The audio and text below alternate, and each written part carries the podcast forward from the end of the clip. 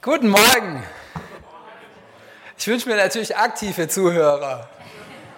Wenn ich den Eindruck habe, ihr seid es nicht, dann frage ich immer wieder mal, habt ihr das verstanden? so wie der Emanuel letzte Woche. Okay, also ich habe für den Einstieg der Predigt ein äh, Lied aus meiner Kindheit mitgebracht, einen kleinen Videoclip.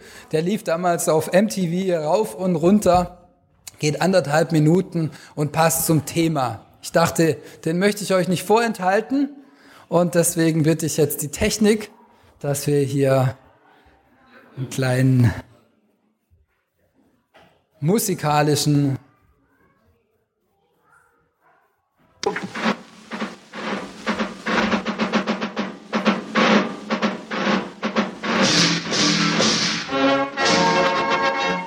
Ihr merkt schon, es ist nicht ganz aus meiner Kindheit. Sonnige Welt, wonnige Welt, hast uns für immer zusammengesellt. Liebe vergeht, Liebe verweht, Freundschaft alleine besteht. Ja, man vergisst, dass man geküsst, wenn sie treulichs unmodern ist. Ja, man verließ manche Madame, wir aber halten zusammen. Ein Freund, ein guter Freund, das ist das Schönste, was es gibt auf der Welt. Ein Freund, bleib immer Freund. Und wenn die ganze Welt zusammenfällt, Drum sei auch nicht betrübt, wenn dein Schatz dich nicht mehr liebt. Ein Freund, ein guter Freund, das ist der größte Schatz, den es gibt.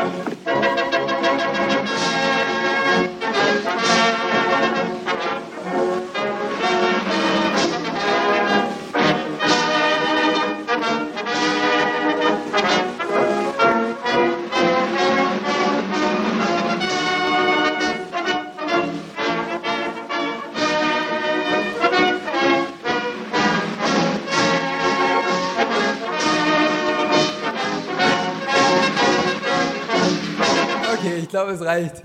Also herrliche Choreografie auch, oder? Gut, also Freundschaft. Habt ihr gute Freunde? Wenn ja, dann könnt ihr euch glücklich schätzen. Dass Freundschaft wichtig ist, das weiß jeder hier. Und dass die Anzahl der Freunde auf Facebook nichts über echte Freunde aussagt, das wisst ihr wahrscheinlich auch alle. Aber was bedeutet Freundschaft? Und was hat sie mit uns und unserem Glauben zu tun? Unsere Lebenszeit, die ist begrenzt. Und ich denke, dass viele von uns hier in Deutschland sehr viel Zeit in Arbeit investieren und manche zu wenig Zeit in Beziehungen und Freundschaften. Susi und ich, wir sind ja beide Lehrer und wir hatten jetzt schon eine ganze Weile Sommerferien. Ich hoffe, der Neid ist nicht allzu groß. Für uns sind die Ferien immer auch eine Zeit, in der wir Freundschaften pflegen können. Und deswegen ist es eine ganz arg wertvolle Zeit. Wie manche von euch wissen, haben wir aber auch im letzten Jahr ein Haus gekauft und renoviert. Und es war auch eine Zeit, in der wir sehr viel am Haus gearbeitet haben oder Dinge, allgemein Dinge aufgearbeitet haben. Und ich habe besonders in der Anfangszeit der Ferien sehr viel am Haus gearbeitet. Und das war teilweise total befriedigend, weil man arbeitet da was und man sieht hinterher, was man geschafft hat. Da ist was irgendwie besser nachher, ist repariert oder strahlt wieder in neuem Glanz. Und das ist beim Lehrer da ist ja nicht immer so. Ja. Aber ich habe gemerkt, dass ich, dass es mir nicht gut getan hat, wenn ich zu viel Zeit nur für mich oder für die Familie oder auch für das Haus investiere. Und vor zwei Wochen hatten wir dann ähm, einen Hauskreisabend zu diesem Thema Freundschaft und wir haben einen Artikel gemeinsam gelesen und da kam ich auf die Idee, dass wir auch diesen Gottesdienst zum Thema Freundschaft machen könnten. Der Autor des Artikels, den wir gelesen haben, der plädierte sehr stark dafür, dass man mehr in Beziehungen und in Freundschaften investieren solle. Er meinte, dass zu Zeiten der Bibel auch der Glaube eine sehr viel gemeinschaftlichere Sache war. Für uns ist heute der Glaube oft so eine ganz persönliche Sache. Es geht um meinen Glauben, um meine Beziehung mit Gott. Und da ist man sehr stark auf sich selbst fixiert, individualistisch. Das hat mit unserer Gesellschaft zu tun. Aber zur damaligen Zeit war es, war die, der Glaube auch sehr viel mehr in, äh, als ein Kollektiv gedacht. Es ging um den Glauben in der Gemeinschaft und es ging auch darum, wie es den anderen geht in dieser Gemeinschaft. Also die Bibel nicht nur durch unsere individualistische Brille zu sehen, sondern mit Blick auf den anderen. Ich möchte uns zu diesem Thema Freundschaft den Bibeltext vorlesen, den äh, der Emanuel auch heute Morgen schon zitiert hat, Johannes 15, die Verse 9 bis 17. Ich habe es sogar abgedruckt, nachdem letzte Woche die Ulrike den Emanuel darauf hingewiesen hat, dass das erwünscht ist. Wie mich mein Vater liebt, so liebe ich euch auch. Bleibt in meiner Liebe. Wenn ihr meine Gebote haltet, bleibt ihr in meiner Liebe, so wie ich meines Vaters Gebote gehalten habe und bleibe in seiner Liebe. Das habe ich euch gesagt, auf dass meine Freude in euch sei und eure Freude vollkommen sei, werde. Das ist mein Gebot, dass ihr einander liebt, wie ich euch liebe. Niemand hat größere Liebe als die, dass er sein Leben lässt für seine Freunde. Ihr seid meine Freunde, wenn ihr tut, was ich euch gebiete. Ich nenne euch hinfort nicht Knechte, denn der Knecht weiß nicht, was sein Herr tut. Euch aber habe ich Freunde genannt, denn alles, was ich von meinem Vater gehört habe, habe ich euch kundgetan. Nicht ihr habt mich erwählt, sondern ich habe euch erwählt und bestimmt, dass ihr hingeht und Frucht bringt. Und eure Frucht bleibt. Auf das, worum ihr den Vater bittet in meinem Namen, er es euch gebe. Das gebiete ich euch, dass ihr euch untereinander liebt. Es ist ein sehr dichter Text und ich möchte nur auf einzelne Punkte eingehen. Das erste, als ich diesen Text gelesen habe, was mich überrascht hat, war, dass Jesus seine Freundschaft an Bedingungen zu knüpfen scheint.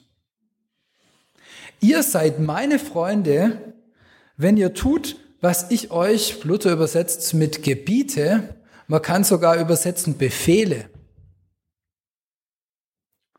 Das ist ein bisschen ein komisches Verständnis von Freundschaft. Ich wurde erinnert an unsere Elena und die Lilly, die vierjährige Elena, wenn sie ein Spielzeug will, ich habe sie ab und zu nicht oft schon sagen hören, wenn du mir das nicht gibst, dann bist du nicht mehr meine Freundin. Und äh, wir schreiten dann natürlich sofort ein und sagen, so ein Quatsch, was ist denn das für eine Freundschaft? Ja.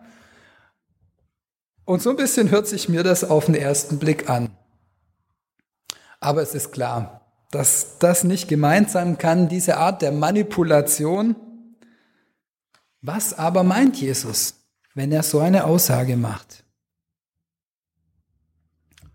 Jesus weiß, dass seine Gebote das Beste sind, was wir haben können.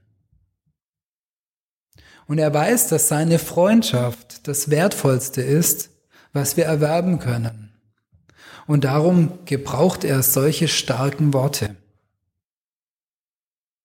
Warum sollen wir seine Gebote halten? Damit unsere Freude vollkommen sei. Jesus denkt mit seinen Geboten an uns. Es geht ihm nicht darum, sich selbst zu verwirklichen oder möglichst viele Follower zu haben oder Leute, die Befehle ausführen.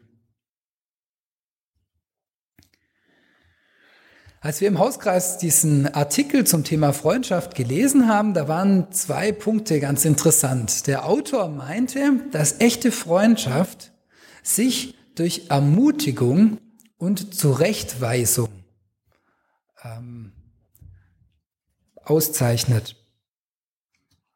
Wer von uns hat einen Freund, der ihn auch mal zurechtweist, der ihm etwas sagt, was er nicht hören möchte?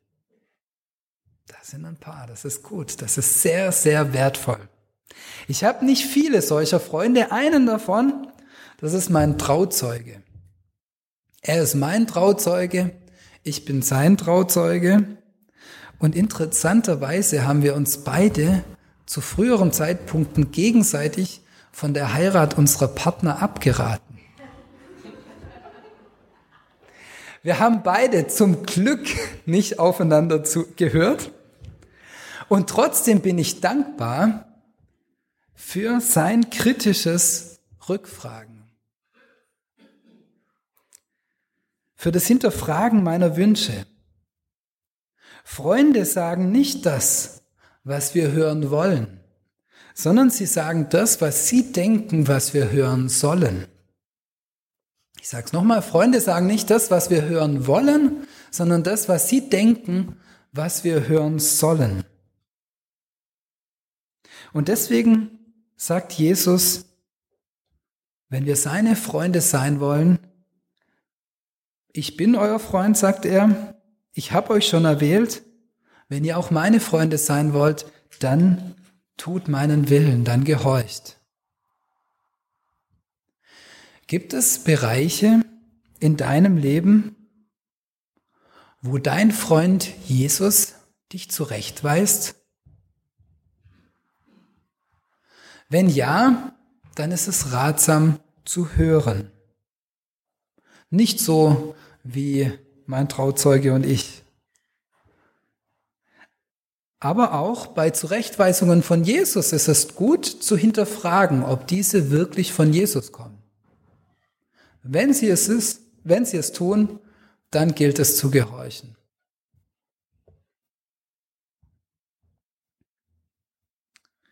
Vielleicht bist du aber auch ein Freund für eine andere Person und solltest jemand anderes darauf hinweisen, wie es gut ist zu leben. Auch das ist bei uns in der Gesellschaft eher ungewöhnlich. Jeder ist für sich selbst verantwortlich. Jeder muss selber entscheiden, was gut für ihn ist. Ich bin ja Religionslehrer und ab und zu in der Oberstufe gibt es so Erörterungen äh, zu bestimmten Themen. Und einer der Tiefpunkte, wenn man so einen Aufsatz liest beim Korrigieren, ist dann so der letzte Satz, aber am Ende muss jeder selber wissen, was gut ist oder ob das gut oder schlecht ist. Also für mich persönlich immer ein großer Tiefpunkt, weil ich mir denke, ist es jetzt gut oder ist es nicht gut? Hat man es jetzt abgewogen oder nicht? Natürlich, jeder hat am Ende zu entscheiden, aber es kann gut sein, Position zu beziehen und andere zurechtzuweisen. Das kann aber auch ziemlich schief gehen. Es ist wichtig, wenn wir andere zurechtweisen, dass wir nicht den Balken in unserem eigenen Auge übersehen, wenn wir den Splitter aus einem anderen Auge ziehen. Und wir dürfen es nicht aus einer dogmatischen Verbohrtheit tun, weil wir denken, wir haben es erkannt und die anderen nicht, sondern wenn, dann wirklich aus Liebe zu der anderen Person. Und es ist wichtig, wenn wir jemanden zurechtweisen, dass wir auch einräumen, dass der andere vielleicht nicht sich verändert, obwohl wir es angesprochen haben. Manche von euch hören jetzt diese Worte vielleicht mit einer gewissen Genugtuung. Jawohl, zurechtweisen, das muss sein. Diejenigen, die sollten vielleicht eher ermutigen. Ja, also es soll nicht Spaß machen, andere zurechtzuweisen. Aber trotzdem, ich bin da nicht unbedingt in der Gefahr. Ich denke, wir können auch füreinander Verantwortung, in Liebe Verantwortung übernehmen. Wir sollen uns untereinander lieben, wie Jesus uns geliebt hat. Niemand hat größere Liebe, als dass er sein Leben lasse für seine Freunde. Jesus hat sein Leben gelassen für uns, für seine Freunde. Ich finde es interessant, dass Jesus in diesem Zusammenhang von Freunden redet, nicht von der Familie, nicht von der Gemeinde oder für Gott das Leben lassen, sondern für seine Freunde. Die Stelle ist eine der Bibelstellen, die für mich die Größe des Kreuzestodes Jesu ausdrücken. Ein Grund, weshalb Jesus am Kreuz für uns gestorben ist, ist für mich, dass er damit seine Liebe zu uns ausgedrückt hat. Das Kostbarste, was Jesus in seinem irdischen Leben hatte, waren die Worte von seinem Vater für uns und sein eigenes Leben. Und beide hat er gegeben. Nun sagt Jesus, wir sollen ihn so, wir sollen uns so lieben, wie er uns. Sprich, wir sollen unser Leben geben für unsere Freunde. Das ist schon herausfordernd. Ich wurde in der vergangenen Woche, als ich die Predigt vorbereitet habe, auf die Situation, ihr werdet es mitgekriegt haben in den Medien, letzte Woche ist eine Seilschaft mit sechs Leuten abgestürzt in den Alpen. Fünf Leute sind gestorben, einer ist abgerutscht, die anderen fünf mitgerissen worden. Da haben mindestens vier Leute ihr Leben gelassen für einen anderen. Das ist dramatisch und eine schreckliche Situation. Sie haben das sicher bedingt freiwillig getan, denn sie haben sich zusammengekettet, um sich auch selbst zu schützen. Und doch denke ich, dass die allerwenigsten von uns in so einer Situation sein werden. Die allerwenigsten von uns werden in so einer Situation sein, dass sie tatsächlich für jemand anderen sterben müssen. Und doch sind wir immer wieder in der Entscheidung, ob wir unsere eigenen Sicherheiten oder unseren eigenen Interessen nachgehen oder ob wir nach den anderen sehen. Wir haben in unserer Renovierungsphase ganz arg viel Hilfe von Leuten hier aus der Gemeinde erfahren. Das war überwältigend für uns. Und als dann Simon Kamenowski und Marie kurz nach uns renoviert haben, da habe ich nicht geholfen. Weil ich noch so mit unseren eigenen Sachen beschäftigt war. Ich merke immer wieder, wie ich versage wenn es darum geht, das eigene Leben zu lassen für die Freunde. Sicherlich gibt es auch das andere Extrem. Ja, Menschen, die nur nach den anderen sehen und überhaupt nicht auf sich selbst achten. Das ist sicherlich auch nicht gesund. Prüft euch selber. Ich bin da nicht in der Gefahr. Gibt es jemanden, für den du dich in der nächsten Woche einsetzen kannst?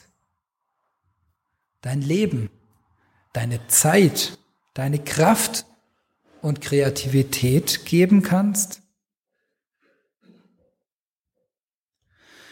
Zuletzt erklärt Jesus nochmal, weshalb er uns erwählt hat und weshalb wir uns gegenseitig lieben sollen. Auf dass ihr hingeht und Frucht bringt. Frucht, die bleibt. Interessanterweise, und das ist für mich auch immer wieder eine Herausforderung, bringen diejenigen, die sich für andere einsetzen, laut Jesus Frucht, die bleibt. Während die, die nach materiellen und handfestem, eigentlich dem, was bleiben würde, streben, auf Vergängliches setzen. Das ist paradox. Diejenigen, die ihr Leben lassen für die anderen, die schaffen etwas, was bleibt. Während die, die etwas schaffen wollen, das bleibt, gerade das nicht erreichen. Nach Jesu Ansicht ist der Einsatz für andere, das sich untereinander lieben, Frucht, die bleibt. Manchmal erlebt Freundschaft Belastungsproben. Ein Schicksalsschlag, ein Vertrauensbruch oder ein Streit. Ich habe einen Freund, der zurzeit sehr Schweres durchmacht. Und ich kann ihm eigentlich überhaupt nicht helfen. Ich halte Kontakt. Ich rufe ab und zu an und ich warte, bis die Zeit vergeht. Und ich hoffe, dass wir wieder eines Tages wieder diese Tiefe an Beziehung bekommen, die wir schon hatten. Im Moment ist das nicht möglich, weil wir einfach so unterschiedliches erfahren haben. Und ich wünsche mir, dass er innerlich versöhnt wird. Aber auch das ist im Moment nicht der Fall. Ich glaube, dass es Jesus manchmal mit uns so geht. Wir sind so beschäftigt oder so verletzt, mit unseren eigenen Nöten beschäftigt, dass wir nicht bis in die Tiefen unserer Seele ihn an uns herankommen lassen. Aber er hält Kontakt.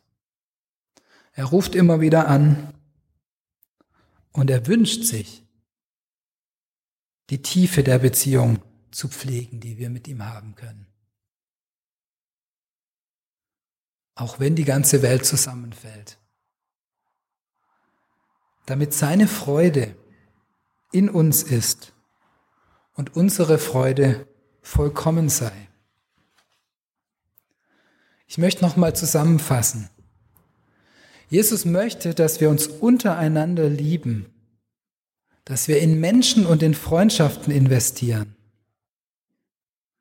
dass wir unsere Zeit und Kraft und unser Geld und unsere Kreativität, unser Leben für andere geben.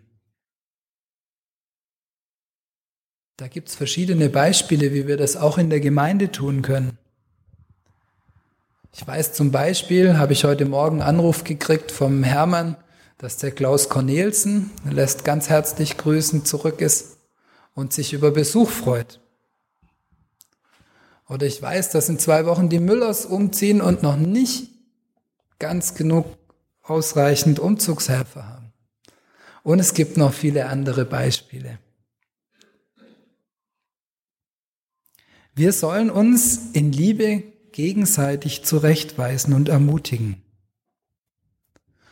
Und, so verrückt es klingt, das, was wir anderen tun, das bleibt. Während das, was wir für uns schuften, vergeht. Und zuletzt, Jesus wartet auf uns. Wenn wir mit uns selbst beschäftigt sind, wenn wir vor lauter Geschäftigkeit keine Ruhe finden oder vielleicht sogar mit Selbstmitleid oder mit tiefem Leid und Trauer belastet sind. Er wartet geduldig auf uns und spricht. Wie mich mein Vater liebt, so sehr liebe ich euch auch. Bleibt in meiner Liebe. Amen.